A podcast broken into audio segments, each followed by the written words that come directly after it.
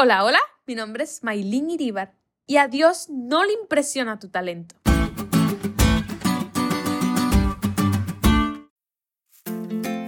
Comencé a estudiar violín a los 7 años, así que llevo más de la mitad de mi vida tocando ese instrumento.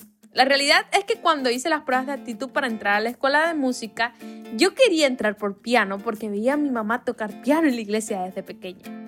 Pero como Dios tenía otros planes, entré por violín. Y puedo decir que Él me ha bendecido muchísimo a través de todos estos años estudiando. En lo académico y musicalmente hablando he tenido logros importantes en mi corta carrera. He compartido escenario con músicos importantes de mi país, he grabado en televisión y discos, he participado en festivales internacionales, he obtenido becas para estudiar en el extranjero, graduada de título de oro y fui la primera plaza en mi perfil en las pruebas de ingreso para entrar a la universidad. Y después de escucharme decir todo esto, ya estarás pensando, como diría el buen cubano, esta niña se cree una cantidad de cosas. Pero la realidad es que no te digo todo esto para contarte todo lo que he logrado y hasta me siento un poco incómoda haciéndolo. Pero sí, el punto es que a través de todo este tiempo he aprendido que nada de lo que te mencioné arriba, ni mi talento, ni mis logros, ni mis habilidades impresionan a Dios, pero ni un poquito. Y eso José lo sabía. Después de haber sido vendido por sus hermanos y haber atravesado medio desierto, llegó a Egipto una tierra completamente extraña para él.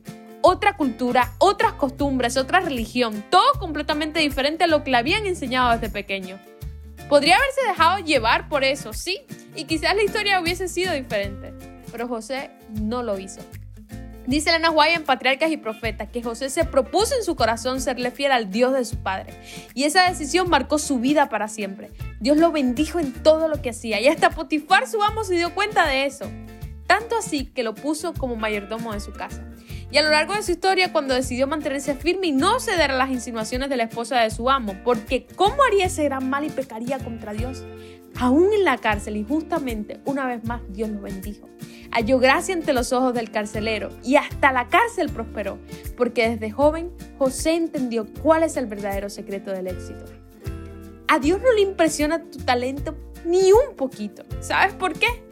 Porque fue Él quien te lo dio.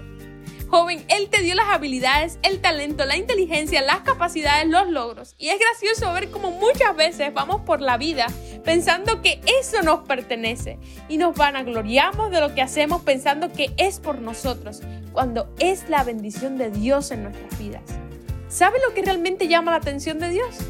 Lo que realmente mueve su corazón cuando decidimos serle fiel bajo cualquier circunstancia. Como José decirle, mira Dios, no sé lo que harás en mi vida, no sé a dónde me llevarás, pero yo decido serte fiel. Pase lo que pase, venga lo que venga.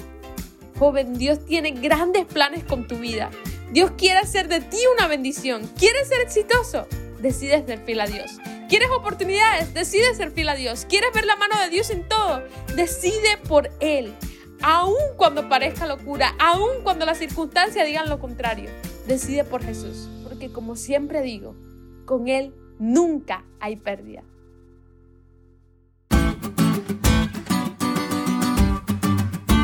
¿Te diste cuenta de lo cool que estuvo la lección hoy? No te olvides de estudiarla y compartir este podcast con todos tus amigos. Es todo por hoy, pero mañana tendremos otra oportunidad de estudiar juntos.